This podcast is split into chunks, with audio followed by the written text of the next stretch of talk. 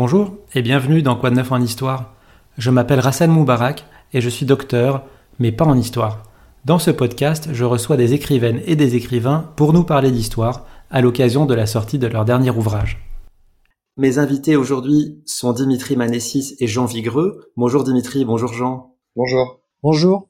Dimitri, vous êtes docteur en histoire, spécialiste du mouvement ouvrier et du communisme. Et Jean, vous êtes professeur d'histoire contemporaine à l'Université de Bourgogne-Franche-Comté, directeur de la Maison des sciences de l'homme de Dijon.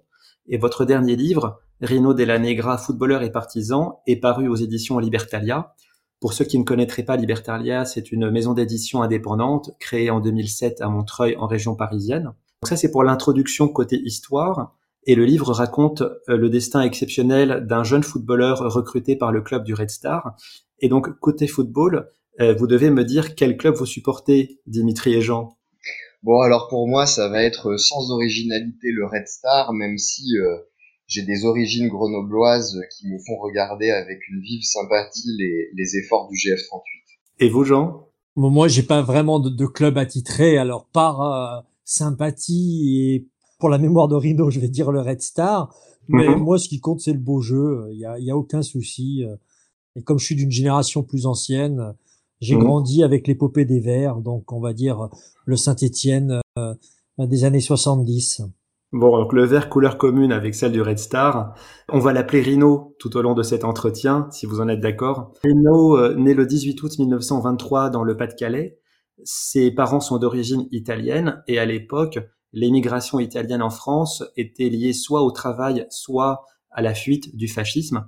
Dans quel cadre, euh, Dimitri, se situe la famille de, de Rino la famille de Rino, c'est, euh, elle provient essentiellement effectivement d'immigration dite économique, c'est-à-dire euh, cette, euh, ces, ces, masses de travailleurs étrangers que la France appelle au lendemain de la Première Guerre mondiale.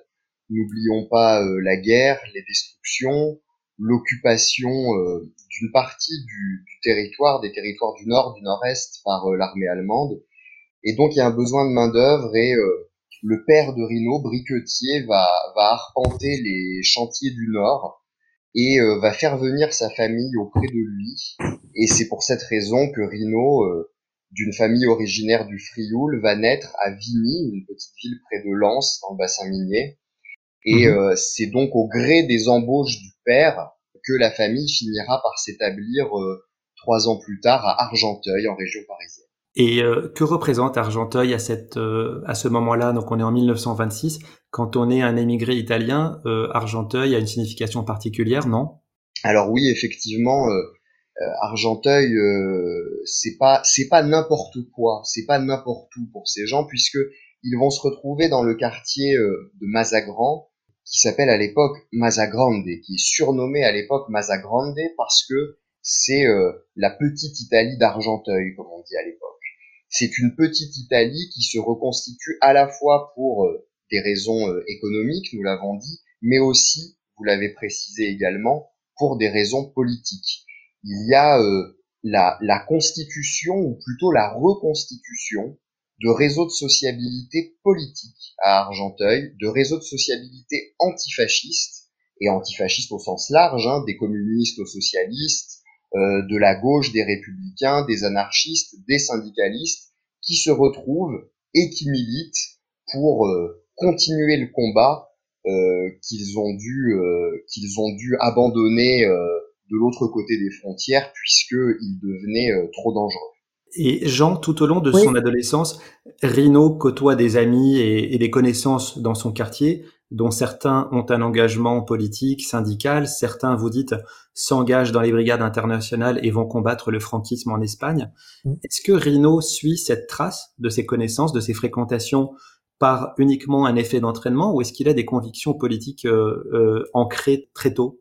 Alors, euh, bien sûr, on peut dire il suit ses, ses aînés, hein, puisqu'ils ont 3-4 ans de plus que lui, mais n'oublions pas, et Dimitri l'a dit, que il vit dans ce quartier Mazagran, ou appelé Mazagrande, hein, plus mhm. d'un tiers des Italiens de, de la ville d'Argenteuil vit, vit dans ce quartier, et il y a une sociabilité forte, puisque quelles que soient les familles, que ce soit Simonazzi par exemple, ou que ce soit euh, aussi euh, Inès, euh, euh, euh qu'il retrouvera plus tard dans, la guerre, toutes ces familles sont marquées par un antifascisme et, il est, euh, il baigne en quelque sorte dans cette culture de l'antifascisme italien et la sociabilité, les cafés où il se rencontre, les clubs sportifs où il où il est présent, puisque très très tôt il entre à la FSGT, hein, donc la Fédération sportive géminique du travail, qui participe de cette culture politique euh, d'une éducation populaire, mais en même temps marquée par, par l'antifascisme, on peut dire que il est à la fois entraîné, on va dire, par les aînés, mais aussi c'est dans un milieu. Donc c'est pas simplement euh, un suiviste, c'est aussi euh, une forme de sociabilité, une forme de camaraderie qui existe. Je vous pose la question notamment parce que, bon, à la fin du livre, évidemment, spoiler, Rino va être arrêté par les Allemands et les autorités françaises et euh, dans leur euh, dans leur expression, ses motivations politiques à lui au sein du groupe sont toujours occultées. On le présente comme le footballeur du groupe. Euh, c'est vrai qu'il n'a jamais été encarté. Donc où se situe la vérité? Bah, bah, La vérité, elle, elle, elle, est, elle est multiple. Euh, mhm. puisqu'il n'y a jamais une seule vérité. Euh, il est dans un milieu communiste. D'ailleurs, quand vous reprenez dans le livre, on a mis euh, l'archive euh, du, issu du service historique de la défense sur le procès Manoukian, devant son nom, il y a un cas rajouté à la main. Ça veut dire mmh. que pour les autorités allemandes, il est perçu quand même comme un communiste, et ça participe bien sûr euh, de la dénonciation euh, des communistes résistants, du parti de l'étranger et des logiques judéo-bolcheviques qui sont dénoncées dans, dans le nazisme, ça, il n'y a aucun souci. Et puis, bien sûr, n'oublions pas que euh, à ce moment-là, il est tout jeune, hein, euh, il a 20 ans lorsqu'il est euh, arrêté, euh, donc l'engagement politique, à 20 ans, il y a très peu de monde qui a encore qui avait sa carte euh, politique à l'époque. D'autant plus qu'on était dans une période de clandestinité où le Parti communiste était interdit. Mais on va dire qu'il fait partie de la galaxie, de la famille, non seulement en étant entré à l'usine très tôt à l'âge de 14 ans, non seulement en ayant eu ses proches amis qui sont partis dans les interbrigadistes dans les brigades internationales, mais aussi avec les grèves du Front populaire. Bref, il a mmh. eu son adolescence et son entrée dans la vie active par une socialisation au moment du Front populaire. Du point de vue sportif, Dimitri, Rino présente très tôt des aptitudes hors du commun. Vous rapportez un article de presse dans lequel on indique qu'il court le 100 mètres en 11 secondes 4 dixièmes à l'âge de 18 ans. Et au football, il occupe le poste d'ailier droit. Il va jouer dans plusieurs équipes de la région et essentiellement dans le sport corpo. Est-ce que cette voie-là, à l'époque, permettait d'accéder au haut niveau? Est-ce que c'était le haut niveau? Bah, en tout cas, c'était euh, c'était un joueur de haut niveau amateur, hmm. puisqu'il n'a jamais eu l'occasion et la chance de passer professionnel, ce qui, euh, sans faire d'histoire fiction, aurait très bien pu arriver. Euh, hmm. Rino, c'est effectivement quelqu'un, vous l'avez rappelé, qui évolue dans différents types de clubs. D'abord, il faut souligner qu'il évolue, comme c'est quasiment la norme à l'époque, dans des clubs omnisports. C'est-à-dire que même si le football va être la, grande passion de sa vie, euh, c'est euh, un sportif accompli, complet, et qui s'illustre euh, aussi bien au football qu'en athlétisme ou dans d'autres disciplines. Mmh. Et par ailleurs, il évolue dans des clubs FSGT, comme l'a rappelé Jean, c'est-à-dire des clubs qui sont directement liés aux organisations du mouvement ouvrier, mais il va également jouer dans des clubs de type corpo, donc lié au monde de l'entreprise. Il va jouer notamment pour l'équipe de son usine, les usines Chausson à Agnières. Et puis euh, finalement, il va euh, en 1943 se faire recruter par une équipe qui est euh, l'équipe, une des équipes la plus prestigieuse de l'époque, en tout cas en région parisienne, mais aussi à l'échelle nationale, c'est l'équipe du Red Star. Alors bien évidemment, c'est un Red Star qui a subi les foudres de la politique vichiste concernant le sport. Vichy euh, déteste le football et Vichy déteste euh, le sport professionnel. Par conséquent, Vichy va démanteler les équipes de football professionnel et le Red Star, il, va y avoir, si vous voulez, un embryon de Red Star qui va se maintenir contre vents et marées avec un statut non plus professionnel mais amateur. Et c'est dans cette équipe que le jeune Rino est recruté euh, à la fin de l'été 1943, et ce qui est un signe euh, de son indéniable talent sur le terrain. Aujourd'hui, le Red Star évolue euh, en, troisième division, en national, mais il faut rappeler qu'à l'époque, c'était un club très important de l'entre-deux-guerres. Hein. il avait été fondé, j'ai noté, en 1897 par Jules Rimet, qui est le futur euh, président de la, de la FIFA et le créateur de la Coupe du Monde. Et ce club avait remporté la, la Coupe de France à cinq reprises entre 1921 et 1942 effectivement, vous, vous, avez raison, c'est un, c'est un club qui vraiment a une, a une aura euh, assez exceptionnelle à l'époque. Et effectivement, comme vous venez de le rappeler à l'instant, le Red Star, un an avant que Rino ne soit recruté, gagne sa cinquième Coupe euh, de France. Alors, dans des conditions certes particulières, parce que c'est un championnat qui est perturbé par, euh, bien évidemment, la guerre et l'occupation, mais il gagne sa cinquième Coupe de France face au FC 7. Et dans le livre, il y a un encart de 32 pages documentaires avec notamment des photos fournies par euh, la famille et les amis de Rino que vous avez pu euh, interroger personnellement. Et on voit Rino donc au sein des différentes équipes corpo d'Argenteuil et une photo euh, dans l'équipe du Red Star, donc dans laquelle il signe en 1943. Mais ça n'était pas très clair pour moi. Est-ce qu'il a joué dans l'équipe du Red Star en compétition ou est-ce que c'était uniquement des matchs amicaux? Non, non, il a joué en compétition. Hein. Il est recruté donc en, à la fin de la saison 1942-1943. Euh, en mmh. juin 43, euh, il est recruté au Red Star et il joue entre septembre 1943 et fin octobre 1943. Et c'est ça qui est euh, assez impressionnant. C'est-à-dire qu'il joue en Coupe de France, il joue en Championnat de France. On a à peu près relevé sept fois son nom sur les feuilles de match. et puis surtout, au même moment, il est clandestin, il est résistant et il fait partie de la FTP Moy. Et ça, c'est quelque chose qui nous a euh, surpris parce qu'il y avait toute une légende qui disait qu'il n'avait jamais joué au Red Star, qu'il avait pas eu le temps, qu'il avait été arrêté euh, en novembre 43, etc. Et nous, on était un peu restés sur ces, sur cette euh, euh, posture, je dirais, et sur cette explication qui, qui tant bien que mal, euh, semblait s'intégrer à une chronologie normale. Mais quand on reprend, quand on a repris, quand on a fait le, le, bilan de, de, ses actions, le bilan de, de, sa vie, eh bien là, il y avait quelque chose qui, qui n'allait pas, puisqu'en fin de compte, il était clandestin, il était réfractaire au STO depuis le mois de février 1943, il était rentré depuis le printemps chez les FTP, les FTP d'Argenteuil, puis ensuite à la FTP Moy, mais tout en continuant euh, de jouer euh, au football. Et cette photographie, elle a été envoyée d'ailleurs après-guerre euh, par ses coéquipiers à la famille, mais dans les archives de la famille, on a retrouvé la, la, licence du Red Star avec les timbres payés hein, pour toute l'année et la saison 1943-1944.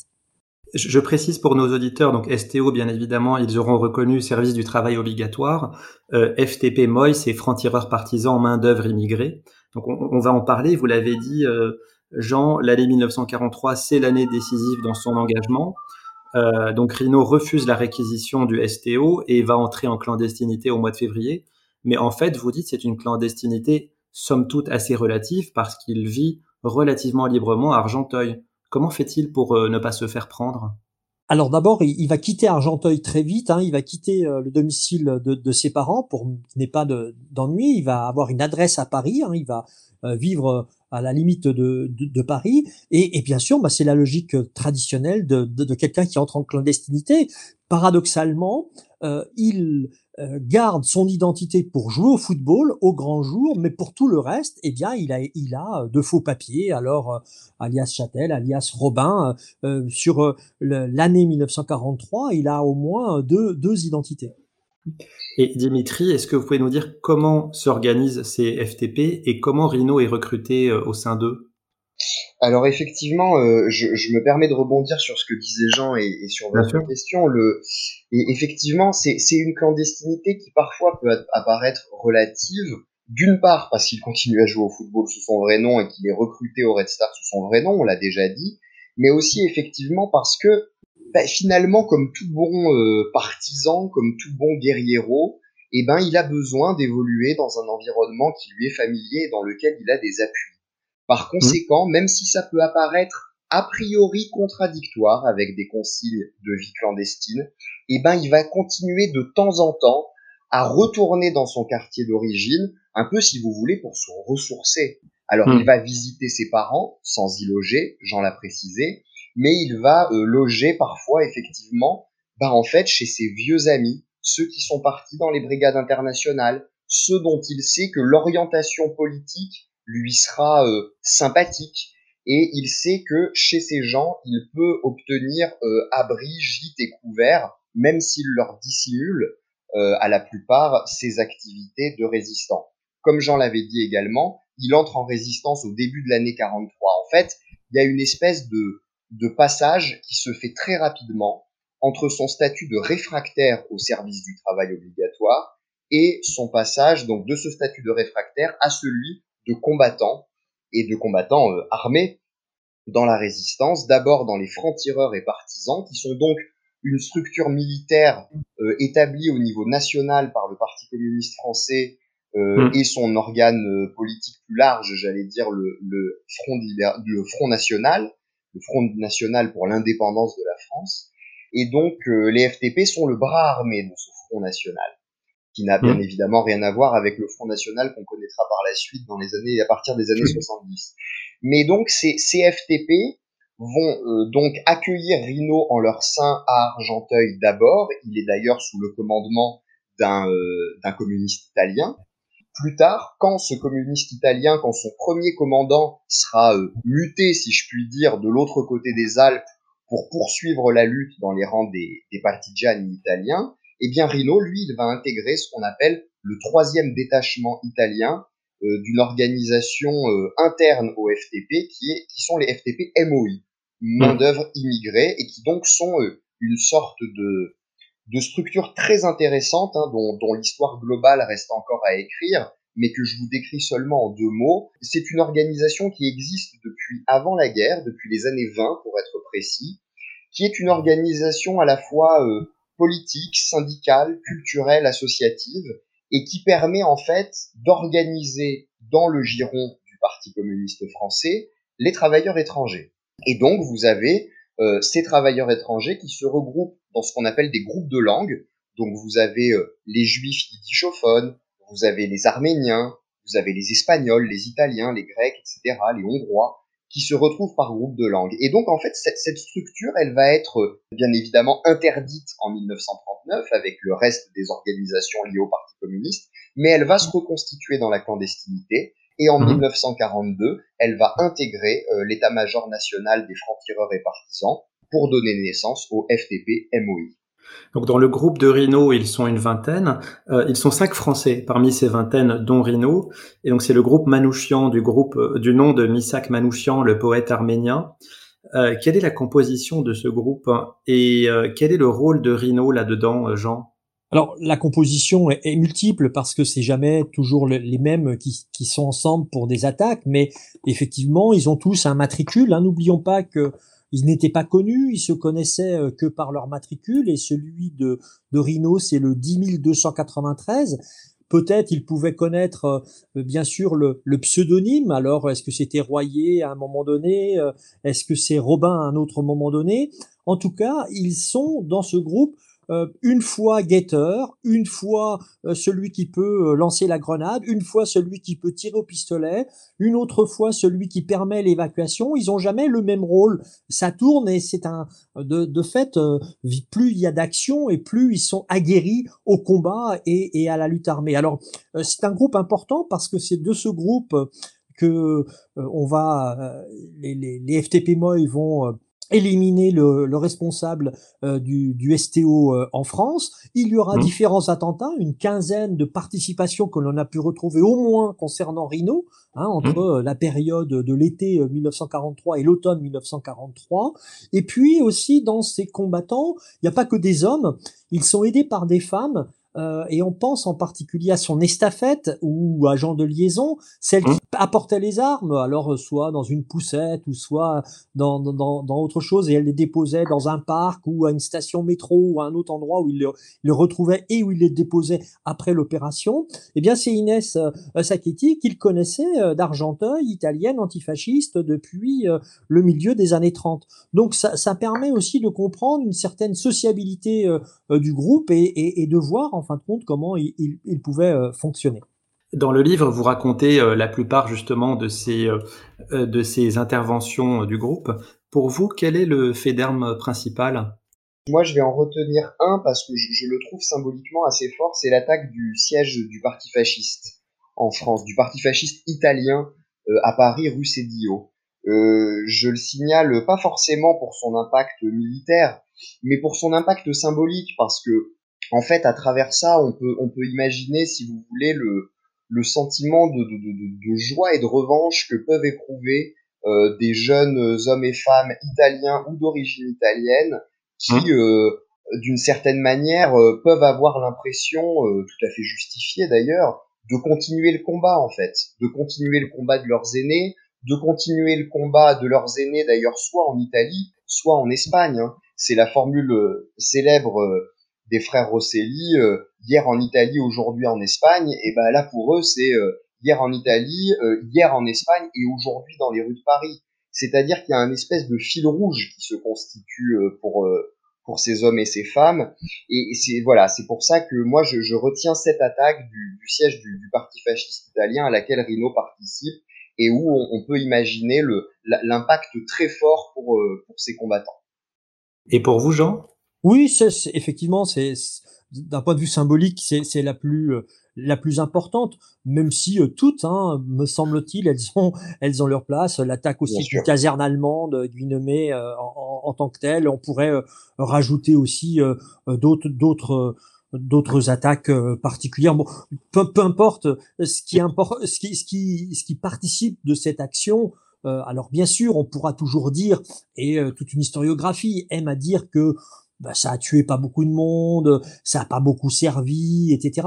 Euh, sans doute, sans doute, mais ça continue d'assurer euh, cette petite flamme qui vacille avant l'embrasement général. Ça permet aussi de comprendre ce qu'est la dimension politique de la guérilla et pas simplement euh, quelque chose de comptable et de militaire, mais aussi dans une logique me semble-t-il, hein, qui permet de faire sentir non seulement aux Allemands, aux nazis et euh, aux, collaborationnistes français, eh bien qu'il y a euh, des formes euh, de, de, de, de, résistance possibles et, et, et, que cela, ça se joue en 1943 dans un moment important de la guerre, le tournant de la guerre, la défaite allemande à Stalingrad. Ça se joue aussi dans le cadre de la reconnaissance et de l'unification de la, la résistance au sein du Conseil national de la résistance ce que Jean Moulin a réussi de faire reconnaître l'autorité du général de Gaulle euh, pour toute la résistance intérieure. Donc, si vous voulez, euh, euh, ces petites flammes, cette guérilla de l'année 43 menée par les troupes de choc que sont le FTP Moy au sein de, la, région parisienne hein, sur, la période, eh bien, me semble-t-il, ça a un impact psychologique et un impact politique important. Je rebondis sur ce que vous avez dit, Dimitri, donc sur l'attaque contre le parti euh, fasciste italien. Euh, moi, j'ai noté qu'il y avait également eu un attentat à l'explosif contre la permanence du parti franciste le 27 juin 1943. Je vous en parle juste, euh, donc une anecdote à titre personnel, puisque donc le parti franciste, c'était, je, je, le rappelle ou je le signale, un parti fasciste français, collaborationniste. Et la permanence était située, j'ai retrouvé ça au 39 rue Violet dans le 15e arrondissement à Paris. Et, je vous le signale parce que euh, moi, j'ai habité rue Violet dans le 15e et donc je ne le savais pas du tout. Et je suis retourné voir euh, ce bâtiment. Aujourd'hui, c'est un bâtiment euh, d'habitation standard. Et au rez-de-chaussée, il y a un cabinet d'hypnothérapie. Donc, on est tout de suite beaucoup plus détendu qu'à l'époque. On est plus détendu qu'à l'époque. Et n'oubliez jamais que les francistes de Bucard, c'est le seul parti fasciste financé par Mussolini qui a été marqué par une haine viscérale euh, sur le, le, front populaire et que euh, les francistes de Bucard, hein, de, Marcel Bucard, euh, avaient bien sûr ce, chef qui était un ancien combattant de, de la Première Guerre mondiale, mais qui s'amusait à, à, rappeler qu'il gardait son revolver euh, de, du combat qui lui avait été remis par euh, son lieutenant qui était en train de mourir dans les tranchées et qu'il avait gardé le sang et la terre et qu'il pourrait l'utiliser contre tous ses adversaires. Et ses hein adversaires, c'était les rouges, c'était les juifs, c'était les communistes. Bref, euh, une haine véritablement pour la République émancipatrice et sociale et qui fait qu'il était financé euh, par mmh. euh, le parti fasciste italien et qui se retrouve d'ailleurs en 1934 à Montreux en Suisse, la, la, naissance en quelque sorte de la reconnaissance de l'international fasciste là cette fois-ci qui était présente, qui était présente là-bas. Donc, et qui va suivre jusqu'à la collaboration et le collaborationnisme jusqu'au bouddhisme pendant la, la Seconde Guerre mondiale. Vous l'avez dit, donc les activités du groupe Manouchian vont avoir lieu à l'été et à l'automne 1943. Et Rino est arrêté le 12 novembre 1943, en même temps que pratiquement tous les autres membres du groupe. Dans quelles conditions ça s'est passé et euh, l'hypothèse notamment qu'ils ont été dénoncés a été à un moment avancé. Qu'en est-il? Ben, En fait, euh, ce qui se passe, c'est tout simplement et tout à fait terriblement que hmm. euh, la traque de la police française, l'étau de cette traque s'est resserré inévitablement autour de du groupe. C'est-à-dire que euh, ont été formés euh, au sein des renseignements généraux de la préfecture de police de Paris ce qu'on a appelé les brigades spéciales, donc les BS, BS numéro 1 et numéro 2.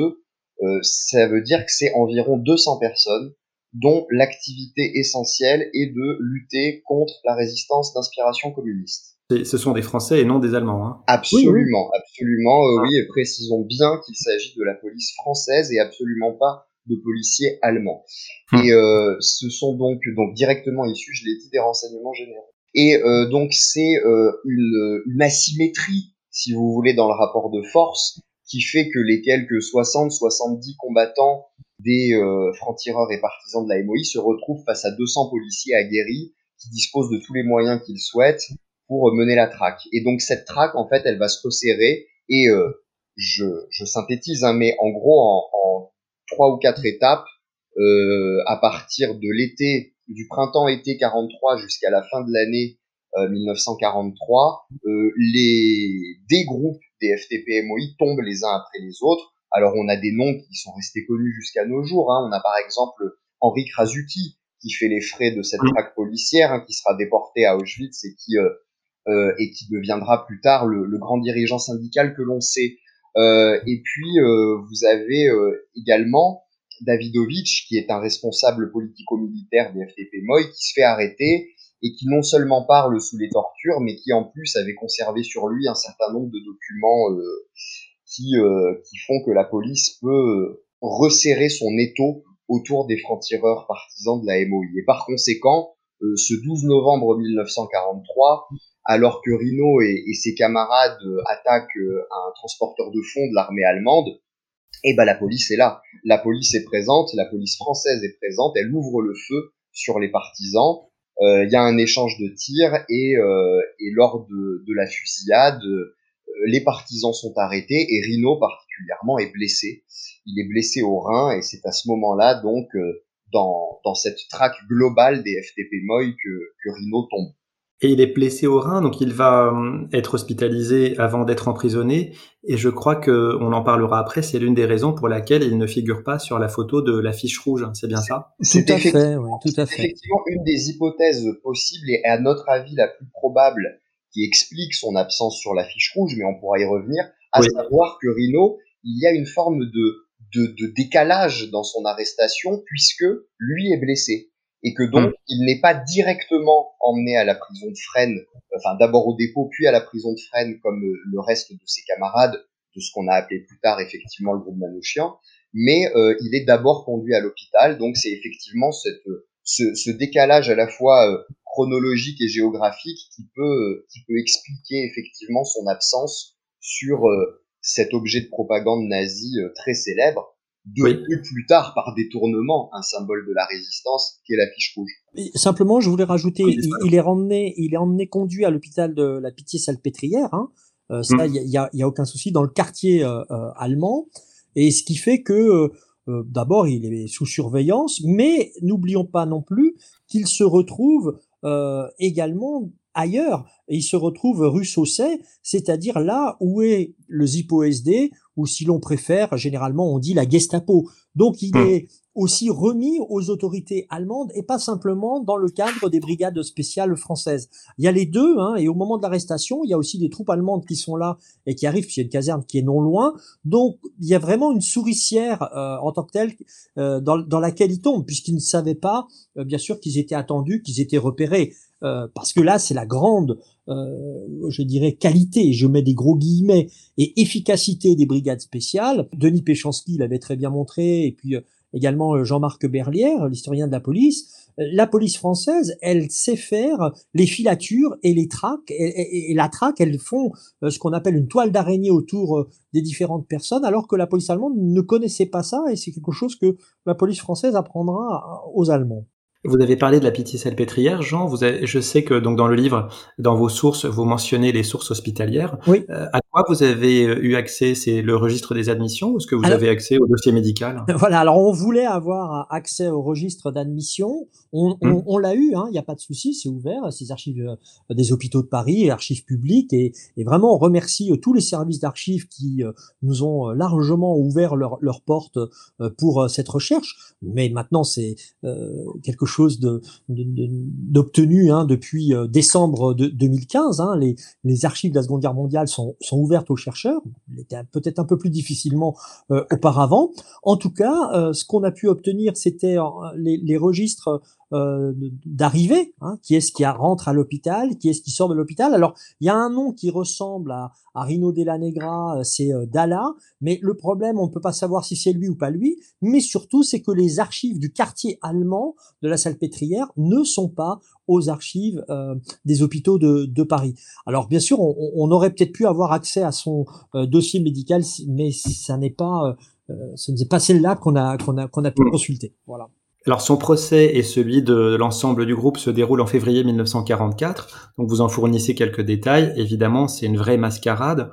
Euh, au départ, vous avez même pensé que tout s'était passé en une matinée et euh, peut-être que ça s'est étalé sur quelques jours. Euh, ce qui est étonnant d'ailleurs, c'est qu'ils avaient même eu des avocats désignés à ce procès hein, pour cette mascarade. Les, les Allemands se sont donné la peine quand même de leur fournir des avocats. Et alors, c'était qui? Alors, euh, les avocats, c'est généralement des, des, hommes de la troupe, hein, c'est tout simplement euh, des soldats allemands qui sont commis d'office. Euh, mais en revanche, ce qui est intéressant, et, grâce à l'ouverture des archives dont, je parlais tout à l'heure, et au service historique de la défense, il y a un dossier qui s'appelle procès Manoukian, et dans ce dossier, on a retrouvé l'acte d'accusation et comment s'est passé le, le, le, procès le 15 février 1944 euh, dans la salle royale de l'hôtel Continental, transformé, hein, comme souvent ce type de salle, en, en, tribunal avec tenture noire. Enfin, on a plusieurs photographies d'autres procès qui ont eu lieu sur sur la période, et on a euh, euh eh bien la liste des différents accusés, et lui il se retrouve Rino dans le premier groupe hein, de, de, de, ceux qui passent à, à, à 9h le matin avec Manoukian, Fontano, Vichitz avec qui il avait été arrêté, Rouxel, Salvadori, Cloarec, Lucarini et bien sûr Della Negra. Et dans cette liste, on voit non seulement le fait qu'il y a tout le groupe, mais qu'en face de son nom, il y a un K rajouté à la main, euh, donc euh, qui veut dire communiste. Et pour d'autres du groupe, il y a J rajouté à la main, juif. Juden. Et donc euh, on, on, voit bien tout ce qu'il y a derrière la vision du complot judéo-bolchevique et surtout ils sont jugés pour fait de francs-tireurs, c'est-à-dire euh, ils ne sont pas considérés comme des combattants, ils sont considérés comme des lâches qui tirent dans le lot et la seule solution bien sûr c'est de mmh. les exécuter. Mais ce qui est intéressant aussi sur cette archive du procès, c'est qu'on a pu retrouver qui étaient les juges.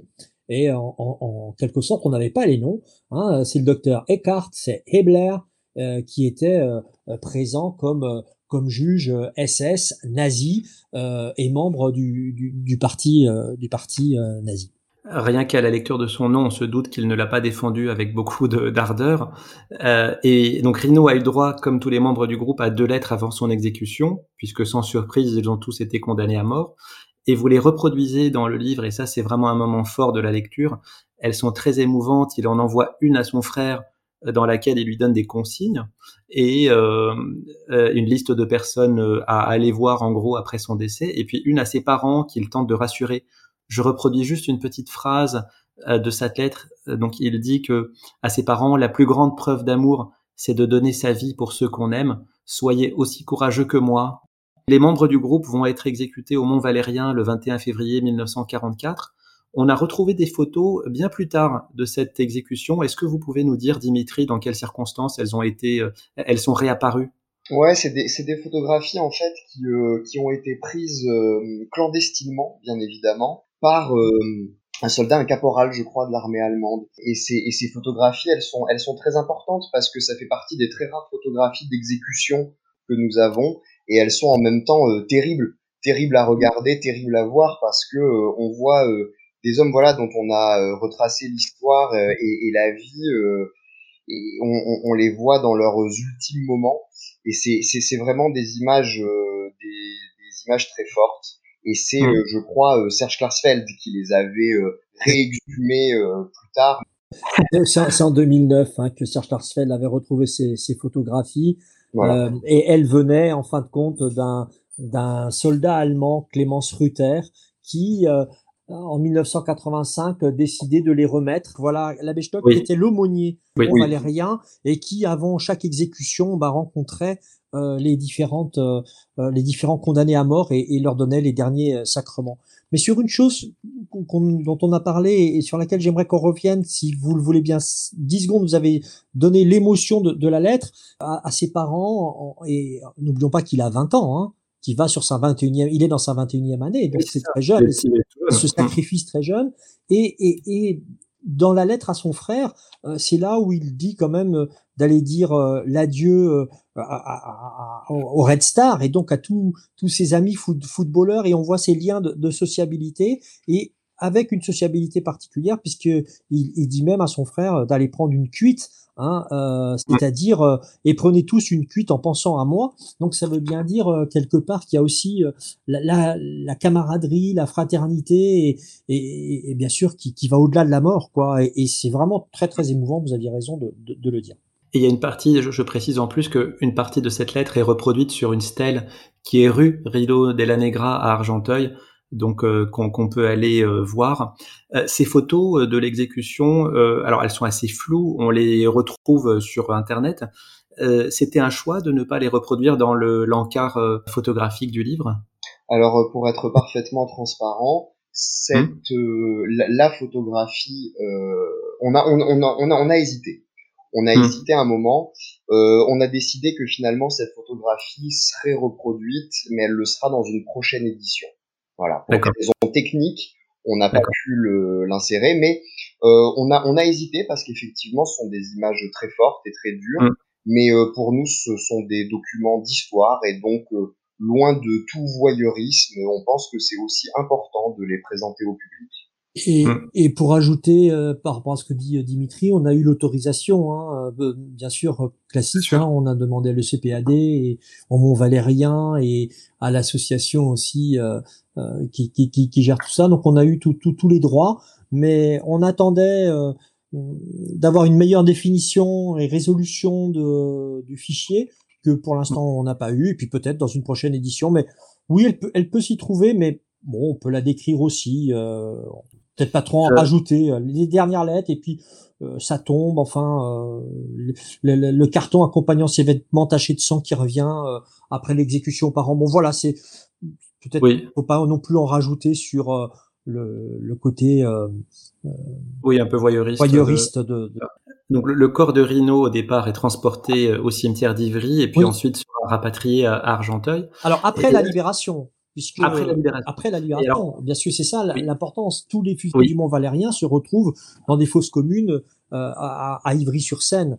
En revanche, après la libération, donc après l'été 1944, la maman fait tout pour que le corps soit rapatrié d'Ivry-sur-Seine à Argenteuil. Et dans ce qui a contribué à, à un peu asseoir l'héritage de Rino et de son groupe dans la, la mémoire, euh, il y a cette, on en a parlé un petit peu avant, de la fiche rouge, donc, est-ce que vous pouvez nous raconter cette séquence qui a lieu donc après l'exécution et qui a été initiée par les Allemands, Dimitri? Oui, effectivement, euh, tout le monde ou presque sait de quoi il s'agit quand on évoque la hmm. fiche rouge. C'est donc un objet de propagande qui, ne l'oublions pas, était accompagné d'une brochure. C'est pas seulement une affiche, la fiche rouge, c'est aussi une brochure qui l'accompagne et une brochure, euh, brochure comme affiche qui tend en fait à criminaliser euh, l'action des résistants des FTP-MOL, à les présenter euh, d'abord comme des étrangers, euh, comme des étrangers eux-mêmes manipulés par des puissances étrangères et qui agissent comme des criminels aux mains d'un complot judéo-bolchevique. Quand on lit le texte de la brochure, hein, donc qui accompagne cette affiche, on est complètement dans le discours euh, complotiste nazi qui euh, tend à présenter ces individus comme euh, la face émergée de l'iceberg du judéo-bolchevisme, pour reprendre les mots de, de leur propagande, qu'ils prétendent combattre depuis, bah, depuis finalement 1917. Hein. Hum. Et donc, sur cette affiche figure un certain nombre en, en médaillons des portraits et puis euh, des photographies euh, réelles ou reconstituées, réelles ou fictives, d'actions euh, qu'auraient menées ces partisans, actions qui sont donc toujours présentées comme des actions non pas de guerre, non pas de résistance, mais de banditisme.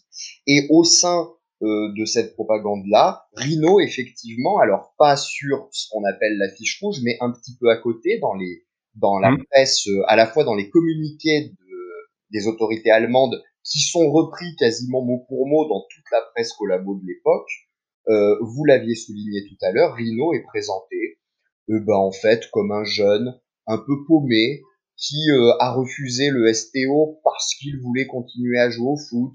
Et puis on lui a proposé de l'argent, donc il a bien voulu participer à des actions de résistance. En gros, on cherche, comme vous l'aviez dit tout à l'heure, à dépolitiser son geste, ce qui revient donc à le criminaliser et donc on est dans les logiques de la propagande allemande. Simplement, euh, cette euh, cette propagande va va louper son objectif, si je puis dire, parce que on n'est plus à une époque, on n'est plus dans un contexte où ça peut fonctionner au sein de la population. On est au printemps 1944. Exactement. On est en 44. Jean a évoqué le tournant de l'année 43 avec notamment pas que, mais notamment euh, la victoire soviétique à Stalingrad. Et donc l'opinion s'est globalement retournée et ne peut pas recevoir une, telle propagande sans réagir. Par conséquent, eh ben, ça va se retourner et d'un symbole de propagande nazie euh, va devenir un symbole de la résistance et en particulier de la part prise par les étrangers ou par euh, des ressortissants d'origine étrangère euh, dans la libération du pays. À la libération et dans l'après-guerre immédiat, Jean, l'action et le souvenir de, du groupe de Rhino euh, sont étroitement et peut-être euh, même exclusivement liés à ce que vous appelez la galaxie communiste. Pourquoi cela? Pourquoi ce cloisonnement? Ben, Ce cloisonnement, d'abord, il euh, faut jamais perdre de vue qu'on a deux enjeux mémoriels au mmh. moment de la libération. Bien sûr, il y a un unanimisme, on va dire, de du retour à la République, l'installation, le retour de la quatrième République euh, entre 1944 et 1946, lorsque les institutions sont véritablement euh, installées. C'est la mise en œuvre du programme du CNR, dans un premier temps avec le général de Gaulle, et puis euh, en janvier 46, hein, il quitte le pouvoir. Et le tripartisme qui est là, c'est-à-dire les socialistes, les démocrates chrétiens du MRP et euh, les communistes qui sont au gouvernement, euh, Maurice Thorez en tête, hein, n'oublions pas que le PC euh, va avoir jusqu'à 12 ministres et secrétaires d'État sur, sur la période, donc participe à la reconstruction du pays dans un unanimisme, mais aussi avec le mythe, bien sûr, et c'est bien connu des 75 000 fusillés, mais c'est le parti qui a eu le plus de fusillés. Tout ça se, se, joue dans les enjeux mémoriels et, et sacrificiels, mais en même temps se joue très tôt, très vite, la guerre froide, et donc vont s'opposer les mémoires gaullistes et les mémoires euh, communistes, et euh, de ce point de vue-là, il va être euh, en quelque sorte le groupe Manoukian, comme les FTP Moy, eh bien devenir simplement le, le symbole pour certains que de la résistance communiste. Et c'est que dans les 20 dernières années, disons que la nation tout entière euh, s'approprie progressivement ces figures. Et c'est également le cas du Red Star, j'ai l'impression. Il a été euh, adopté plutôt sur le tard par le club. Qu'est-ce qu'il représente aujourd'hui au sein du club, Dimitri?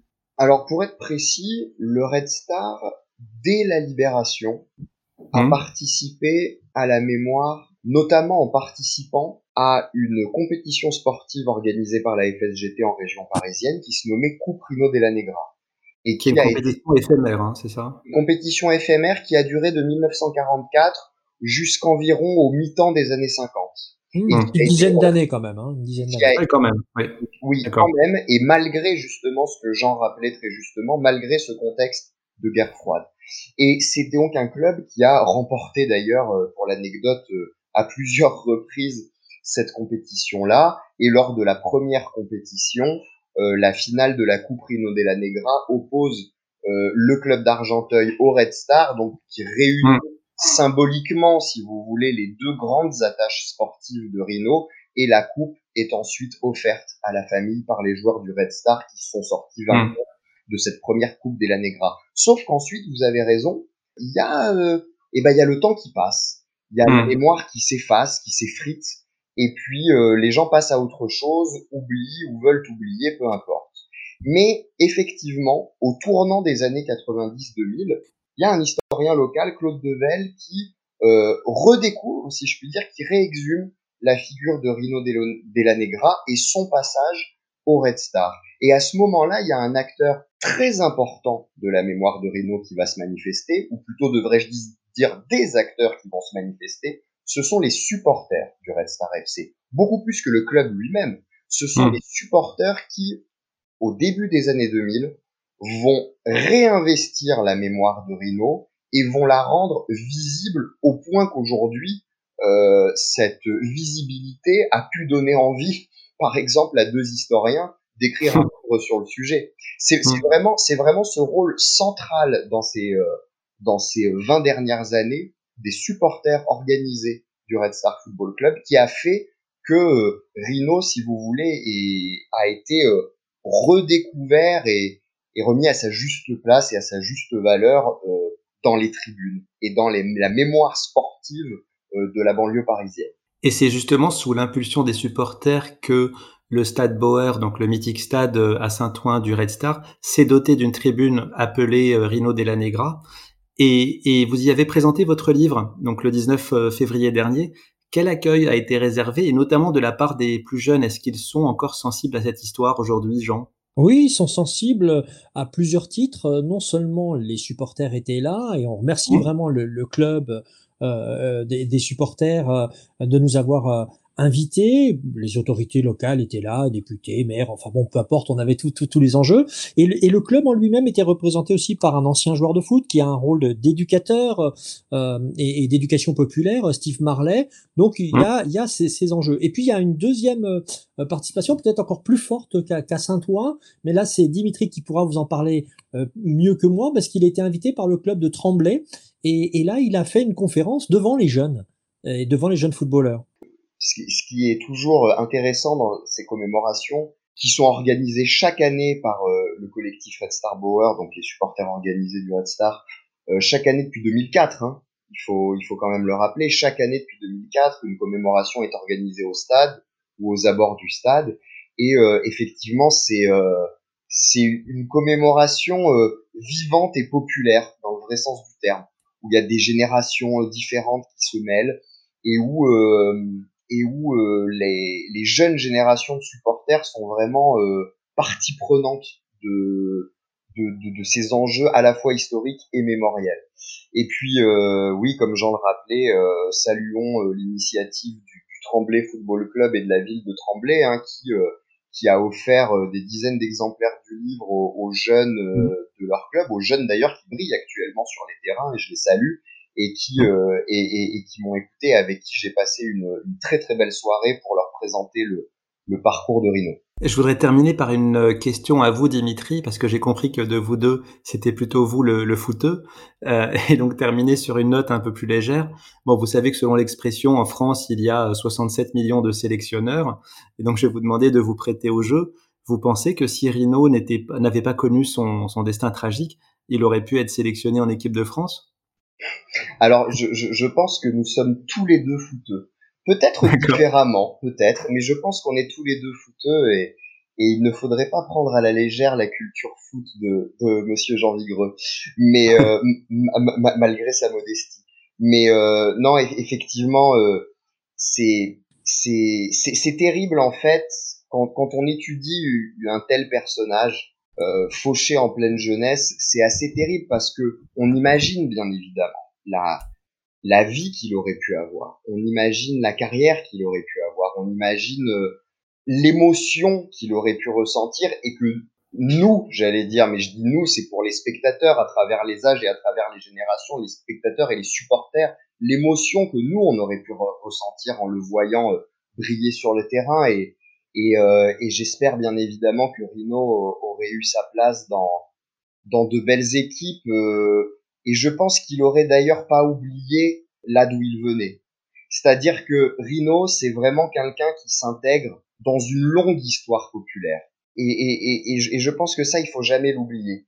Et quand on regarde euh, les sportifs, y compris de haut niveau, y compris euh, pour certains euh, parties prenantes euh, de ce qu'on pourrait appeler un star system ou un football business, bah faut jamais oublier que ces gens-là évoluent dans une société qui est traversée de contradictions, qui est traversée de conflits, et que ces gens-là sont pas à part, et que donc ils ont une conscience, ils ont ils ont une, une capacité à, à, agir et à réagir euh, qu'il faut euh, qu'il faut pas mépriser et qu'il faut pas euh, mettre de côté un peu vite.